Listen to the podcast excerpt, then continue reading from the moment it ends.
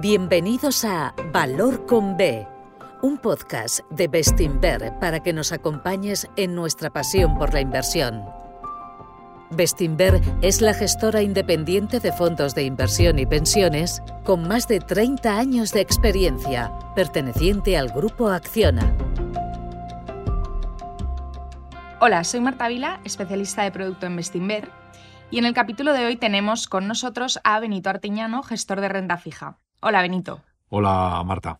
Nuestro objetivo de hoy es comprender mejor cómo funciona la renta fija, cuál es el funcionamiento de los mercados, y segundo, vamos a ver cómo está la renta fija en el momento actual, si es una oportunidad o no para invertir en este tipo de activo. Por último, vamos a ver eh, bueno, pues nuestros productos de renta fija, cómo los gestionamos en Bestinver, qué productos tenemos, eh, cuál ha sido su comportamiento en el último año. Para ello, pues como os he comentado, tenemos a Benito con nosotros. Benito, vamos a empezar. Em, cuéntanos, ¿cómo funciona la renta fija? ¿Realmente es fija o varía? Eh, bueno, pues mira, la, renta fija es un activo financiero y como tal, pues cotiza en los mercados, ¿no? Y su precio varía en cada momento en función de muchos parámetros. Para empezar, definamos qué es un bono de renta fija, ¿no? Eh, las empresas, los bancos o los países pues eh, necesitan financiación para poder realizar o financiar su actividad, ¿no? Y para ello, pues tienen muchas maneras de captar dinero. En el caso de las empresas, pues la primera, pues es emitir acciones que formarán parte del capital. La segunda, pues pedir préstamos a los bancos. Y una tercera alternativa, pues es emitir deuda para que los inversores eh, podamos comprarla. Y esta deuda son los bonos. Por tanto, pues un bono es un valor emitido por una entidad a cambio del pago de unos intereses con una periodicidad establecida y con la devolución del capital prestado al final del periodo determinado. Y la estructura de un bono pues, se compone de un principal y de unos cupones. Déjame aquí, pues te pongo un ejemplo, por ejemplo, eh, eh, Telefónica, ¿no? Decide emitir un bono a cinco años y que va a pagar unos intereses del 5%. Pues Telefónica recibirá en el momento de la emisión 100 euros por bono y cada año pagará un interés del 5%, que es lo que en renta fija llamamos los cupones. ¿no? Y al final del quinto año nos devolverá los 100 euros. Entonces, si nosotros compramos ese bono en el momento de la emisión, en el mercado primario, y lo mantenemos en nuestra cartera durante cinco años, a su vencimiento habremos obtenido, por la inversión en este bono, una rentabilidad del 5% anual. Entonces, por eso la renta fija se llama fija, ¿no? Porque tiene una periodicidad, tiene un devengo conocido y un vencimiento. Y por tanto sabemos de antemano la rentabilidad que vamos a obtener cuando llegue a su vencimiento, ¿no? Pero bueno, a partir de aquí las cosas pues se complican un poco más, ¿no? Ya que a su vez pues la renta fija cotiza todos los días en el mercado, ¿no? Igual que cotizan eh, las acciones, Y en ese mercado pues los inversores podemos comprar o vender bonos y el precio se moverá en función de muchos factores, ¿no? que a su vez pues, determinará pues, la rentabilidad final que, obtengamos. ¿Y hay un mercado donde se puede comprar o vender los bonos después de emitirlo? Sí, sí. Eh, alrededor de cada bono pues se origina un mercado organizado ¿no? para que poder comprar o vender estos bonos. Y este mercado pues es, es el mercado secundario. Y aquí son los bancos y los brokers los que ponen precio a los bonos. ¿no? Y ese precio pues viene influido por muchísimos factores. Déjame, por ejemplo, citarte, pues, por ejemplo, pues el, nivel al que están los tipos de interés, ¿no? O la calidad de la empresa o institución a la que le vamos a prestar dinero. O, simplemente porque hay más inversores que quieren comprar o vender un bono. Porque les parece interesante recibir esa rentabilidad o porque creen que ya ha dado toda la rentabilidad. ¿no? Entonces, estos factores, junto a muchos otros, harán que en cada momento los bonos pues tengan un precio de compra y un precio de, venta. Pero ese precio de compra o venta puede ser mayor o menor que el precio original del bono, ¿no?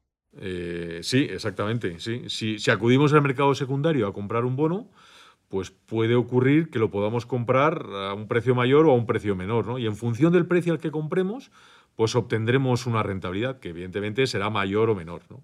Por seguir con el ejemplo de este bono de Telefónica, imaginemos que la compañía, al día siguiente de emitir el bono, pues publica resultados y resulta que estos resultados son malos. Y por tanto, pues el bono cae 10 eh, euros a un precio de 90, ¿no? Nosotros podremos acudir al mercado y comprar el bono a 90 de precio. Entonces, el bono nos va a seguir pagando el cupón cada año del 5%, pero es que además tendremos un ingreso de 10 euros adicionales en los 5 años. Es decir, simplificándolo mucho, un 2% adicional, porque lo hemos comprado al 90%. ¿no? Entonces, la TIR anual que recibiremos será del 7%. Y este mismo ejemplo que te digo, en caso de que publica bien, también podría ocurrir eh, que publica mal, también podría ocurrir que publica bien, ¿no? Telefónica eh, eh, publica muy bien y el precio sube 10 euros, ¿no? Y por tanto lo podríamos comprar a, 110, ¿no? Lo que haría que la TIR que recibiéramos sería del 3%. ¿Por qué? Pues sería un 5% el cupón, que ese lo seguimos recibiendo, pero habría que restarle eh, 2 euros por haberlo comprado a 110. Porque lo que sí sabemos es que a su vencimiento la compañía nos va a devolver 100 eh, euros. ¿no? En definitiva, lo que quiero decir con ello es que la renta fija cotiza todos los días en el mercado, donde los inversores podemos comprar o vender los bonos, ¿no? y cuyo precio se moverá en función de muchos factores. Y ese precio determinará la rentabilidad final que obtengamos.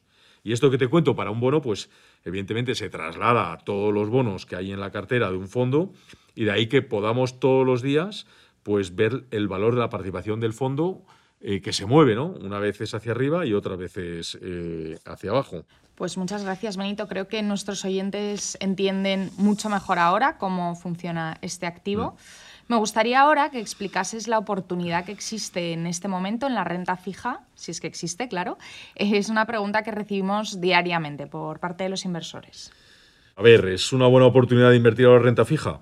Hombre, yo diría que sí, que el entorno actual de tipos de interés ofrece todavía eh, una ventana de entrada. ¿no? Déjame que desarrolle un poco. Eh, los bancos centrales llevan subiendo los tipos de interés desde mediados de 2022 para atajar el alza de la inflación. Inflación que ellos mismos habían provocado cuando, por un lado, bajaron los tipos de interés al 0% allá por 2016 y que siguieron manteniendo cuando surgió la epidemia del COVID. Y por otro lado, pues eh, en 2022, con la invasión de Ucrania por parte de Rusia, pues hubo una subida brutal, ¿no? Del precio del gas y del precio del petróleo, que todo ello se trasladó a una aceleración de la inflación que, para que te des cuenta, a finales de 2022 estaba a niveles cercanos del 11%. ¿no? Entonces, como digo, esta fuerte subida de los tipos de interés pues afecta a todos los agentes económicos, ¿no? a las empresas, a las familias, eh, a los propios estados, ya que eh, pues supone una subida de los costes de financiación. Entonces, a su vez, esta subida de los costes de financiación hace que nos quede menos renta disponible para inversión o consumo. Si consumimos menos, pues las empresas tienen que ajustar su producción, o bien bajando el precio de los bienes y servicios, o bien eh, reducir sus costes. Pero en todo este proceso la economía se va ralentizando, ¿no? se va enfriando. Y, llevará consigo pues, que la inflación también vaya bajando. ¿no? Entonces, los bancos centrales, como digo, han subido tipos hasta después de 2023 y desde entonces pues los están manteniendo a los niveles elevados ya que están esperando pues que la inflación llegue al objetivo que tiene marcado que es del 2%. Actualmente estamos algo por debajo mm, del 3%. Entonces, con toda esta subida realizada por los bancos centrales, pues está influyendo en el precio de los bonos de renta fija. ¿De qué manera? Pues siguiendo con el ejemplo de Telefónica que te he dicho antes, pues en 2021 Telefónica emitía bonos al 0,5 de rentabilidad, ¿no? Pero porque los tipos estaban al 0%. Ahora que los tipos del Banco Central están al 4,5, pues Telefónica tiene que emitir al mismo plazo, pues a una TIR mucho más alta, ¿no? Y eso hará que el bono que se emitió en 2021 tenga que bajar de precio para que los dos den eh, la misma rentabilidad. ¿Y en qué punto nos encontramos ahora? Bueno, e, el año pasado las expectativas de subida de los tipos de interés se fueron enfriando a partir del verano y los precios de los bonos estaban muy abajo porque estaban reflejando las subidas que se habían producido e incluso las eh, futuras que se podrían eh, producir.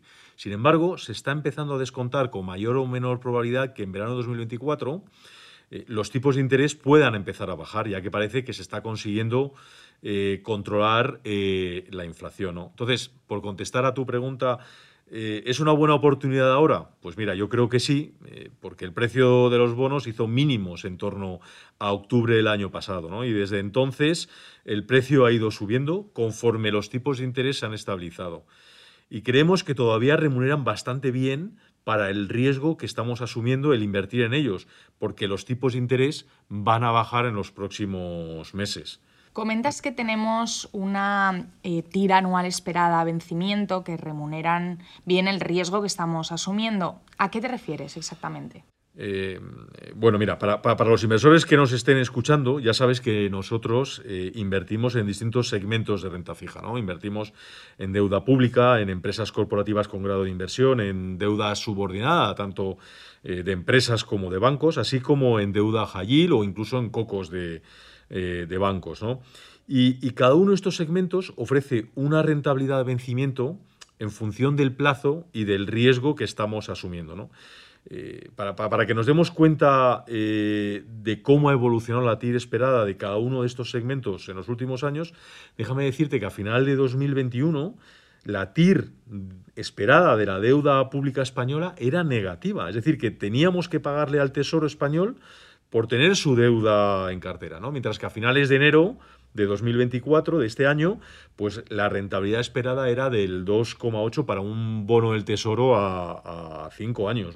Eh, o la TIR de la deuda corporativa con, grado de inversión, que era del 0,5 y que ahora es del 3,5. O, o las empresas Gayil, eh, eh, que el índice pues daba una rentabilidad de en torno al 2,8 en 2021 y ahora es del 5,8 o incluso los cocos, ¿no? que era del 3,7 y ahora es del, el 3, del 8,4. Entonces, como ves, pues las rentabilidades han subido en consonancia con la subida de los tipos de interés. ¿no? Y todavía a día de hoy, pues todos estos segmentos de renta fija están ofreciendo pues una TIR esperada amplia, que en función de los emisores y de las emisiones, pues consideramos que, están remunerando bien el riesgo que asumimos por tenerla, tenerlos en las carteras de los fondos.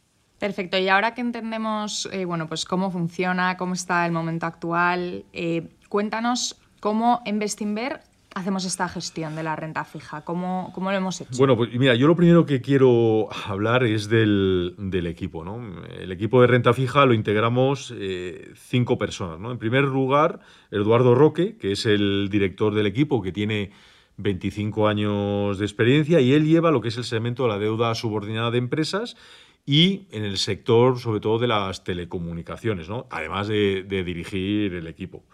Eh, luego está Joaquín, Joaquín Álvarez Borrás, que tiene 24 años de experiencia. Lleva el segmento de financieros y está centrado en bancos, seguros e inmobiliarias. Luego Miguel Molina, con 15 años de experiencia, eh, que lleva todo el segmento de Jayil y dentro de los sectores pues él se ocupa más de lo que es el consumo cíclico y no cíclico, así como también toda la parte de autos y, y de farma. Eh, acabamos de incorporar a, Beatriz Herraiz, que es ingeniera industrial especializada en técnicas energéticas, eh, con cinco años de experiencia en consultoría en el mercado eléctrico, que es un sector que está en constante evolución, pues con todo el tema renovables, con la electrificación de la economía, y bueno, pues que evidentemente se encarga de todo lo que son los sectores de eléctrica, energía, eh, gas y petróleo. Y luego, por último, pues eh, yo mismo, que tengo pues eh, más de 27 años de experiencia en gestión de renta fija, bueno, y que me ocupo de lo que es el sector de tipos de interés, de la deuda de los gobiernos y en crédito, pues eh, me encargo de lo que es el sector industrial y de materiales eh, básicos. Benito está entre los mejores profesionales de, España en el sector. No lo dice él porque es muy humilde, pero, pero bueno, ya lo digo yo. Vamos a ver, eh, somos un equipo muy profesional, con una larga trayectoria en el mundo de la inversión, que hemos pasado la mayoría por varios ciclos económicos y que aportamos todo ese conocimiento y esa experiencia a la hora de tomar decisiones de inversión, ¿no? Luego, déjame comentarte también eh, nuestro proceso de inversión. Eh, ya sabes que básicamente pues tenemos un universo bien definido, que actualmente se compone como de unos 460 emisores, sobre un total de 1.200 y en el que pues ahí se incluyen países, eh, agencias gubernamentales, bancos, empresas, y que de todos ellos pues hacemos el, el análisis fundamental. ¿no? Y aquí me quiero detener ¿no? en esta parte de análisis, porque es eh, lo que el equipo, lo que eh, le dedicamos gran parte de nuestro tiempo. ¿no? Al final, en la gestión no hay atajos, ¿no? Hay que estudiar bien a quién le prestamos el dinero, ¿no? Y para ello, pues, hacemos un estudio detallado de cada compañía, banco, aseguradora, pues un poco para, porque necesitamos conocer el modelo de negocio, sus fortalezas, eh, sus debilidades, las ventajas competitivas. Preguntarnos por qué esta compañía va a seguir existiendo en los, en los próximos años. ¿no? El sector en el que se mueven, eh, cómo ha evolucionado ese sector, cómo va a evolucionar, si hay riesgo regulatorio, la competencia. Es muy importante también eh, conocer el gobierno corporativo, quién dirige la compañía, el equipo de gestión, quiénes son los accionistas la calidad y la transparencia de la información. Además, por ejemplo, ahora pues estamos haciendo mucho hincapié en cómo las empresas están implementando la metodología para la integración de los riesgos ASG, ambientales, sociales o de gobernanza. ¿no? El modelo financiero, el análisis eh, de los estados financieros, márgenes con los que opera, la deuda que tiene, mantenimiento de una disciplina financiera y muchísimas otras variables. ¿no? Y es eso a lo que en el equipo le dedicamos más tiempo, ¿no? a conocer en profundidad a quién le estamos prestando el dinero. Porque es que no es lo mismo prestar el dinero a una gran compañía como pueda ser Telefónica o como pueda ser Repsol o a una pequeña compañía en la que tenemos que mirar hasta eh, la letra pequeña, ¿no? Conocer bien los folletos de emisión, saber, por ejemplo, la orden de prelación en caso de quiebra, si estamos subordinados a los bancos o a otras entidades, si la deuda está colateralizada, es decir, qué activos nos entregarían como garantía en caso de quiebra, serían la fábrica, los edificios, patentes. Y es que para todo eso hay que mirarse bien los folletos de emisión. Entonces, cuando tenemos hecho todo ese análisis, pues hacemos la construcción de las carteras de los fondos. Eso sí, teniendo como siempre pues, eh, en cuenta dos factores claves para la gestión activa, ¿no? que son la diversificación y la gestión de riesgo. Gestión de riesgo que, bueno, pues mira, a nosotros nos sorprende muchísimo cuando vemos fondos de la competencia que tienen, por ejemplo, más de un 50% de su cartera eh, invertido en un solo país, ¿no? O fondos que un solo emisor representa un 10% de la cartera, ¿no? Y nosotros, pues la diversificación cuesta mucho tiempo de estudio, ¿no? Porque en renta fija es fundamental evitar, e, e, evitar una quiebra. ¿no? En, renta, en renta variable tú puedes tener una acción que cae un 70 o un 80%, pero puedes tener en la misma cartera otras que suban lo mismo, ¿no? Y al final se compense esa pérdida. Sin embargo, en renta fija, pues los bonos pueden subir hasta 110, 115, 120, pero si bajan a cero es imposible compensar, es imposible eh, recuperar esa, esa pérdida. Vayamos, si te parece, ahora fondo a fondo y nos comentas cuál es la tira esperada con el escenario que nos has descrito. Bueno, el fondo conservador es Bestinver corto plazo, que bueno, tiene eh, el objetivo de preservar capital y que es una alternativa a los depósitos bancarios, ¿no? Pero mucho más diversificado. Para que te hagas una idea, el fondo a finales de enero tenía 106 emisores en cartera. ¿no? Todos los bonos tienen grado de inversión en el momento de la compra y actualmente pues, la TIR esperada de la cartera es de un 3,8%. Es una alternativa, has dicho, a los depósitos bancarios. ¿Cuál sería la diferencia antes de pasar con los siguientes fondos?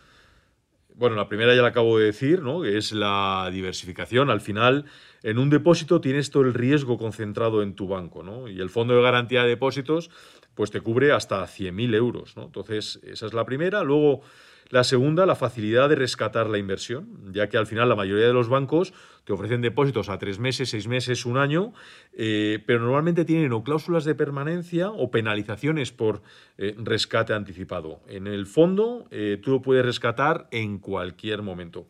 Y luego, por último, la fiscalidad porque en un depósito cada vez que te hacen el pago de intereses, pues tú tienes que tributar, ¿no? Mientras que en los fondos se van acumulando, los puedes traspasar y solamente tendremos que tributar en el caso de que lo, lo reembolsemos genial. Me parecía importante porque también es algo que, genera confusión entre los inversores. Eh, así que nada, pasemos con el resto de fondos que tenemos. Pues mira, luego eh, tenemos eh, Renta, que es nuestro fondo más flexible y en el que invertimos una parte de la cartera en bonos con una menor calificación crediticia. ¿no? Aunque el conjunto de la cartera del fondo tiene una calificación de triple B. ¿no? El vencimiento medio de la cartera es de cuatro años. Aquí tenemos 128 emisores diferentes y la TIR esperada de la cartera es del 5,2%. Eh, Perdona que te vuelva a interrumpir aquí, Benito, pero cuéntanos en qué ayuda, por ejemplo, esa flexibilidad que comentas del fondo. Eh, a ver, nosotros eh, como gestores queremos estar invertidos en los segmentos de renta fija que mejor relación rentabilidad-riesgo nos ofrezcan en cada momento. ¿no? Por ello, Bestinver Renta tiene definido una serie de límites, como el rango de duración de tipos en el que podemos estar, ¿no? entre 1 y 8 años, o, la exposición máxima a divisa, ¿no? que está entre el 0 y el 10%, o la exposición a bonos high incluidos los que no tienen rating, ¿no? que como máximo puede ser del 30%, ¿no? o el máximo eh, en países eh, que no sean OCDE. Y esta flexibilidad de poder invertir dentro de todo eh, con, con estas reglas es eh, lo que nos ayuda a mejorar esa relación. Bien, y por último, Vestimer Deuda Corporativa. Exacto, Vestimer Deuda Corporativa, un fondo en el que invertimos en deuda subordinada de bancos y de compañías en activos con baja calificación crediticia, donde el análisis fundamental se hace más relevante y nos permite invertir en activos pues, más complejos y que tienen una tira esperada eh, más elevada. El fondo tiene un vencimiento medio de 3,5 años y la cartera una, una calificación crediticia de B+. La cartera se compone de 94 emisores diferentes a finales de enero del 24 y la tira esperada pues es del 6,75. Pero como sabes, nosotros hacemos una gestión activa de la cartera, en el que tenemos un proceso de inversión bien definido, con carteras bien diversificadas y gestionando el riesgo. Y, después de más de cinco años con este proceso de inversión, nuestros fondos de renta fija están en la parte alta de los diferentes rankings más reconocidos que puedas ver, ¿no? Y eso quiere decir mucho de lo robusto del proceso, de la disciplina que aplicamos, de la consistencia de los retornos y del valor de la experiencia que aportamos cada uno al, conjunto del equipo. ¿no? Y otra cosa que no quiero que se me pase es la disponibilidad que tenemos los gestores para hablar con nuestros inversores. ¿eh? Nosotros nos debemos a ellos y estamos a, su disposición a través de nuestro equipo de relación con inversores. Efectivamente, cualquier consulta que tengan, estamos a su disposición, encantados de poder ayudarles. Así que mm, muchísimas gracias, Benito, por el episodio de hoy. Ha sido muy interesante y espero que a nuestros oyentes les haya gustado. Muchas gracias, Marta.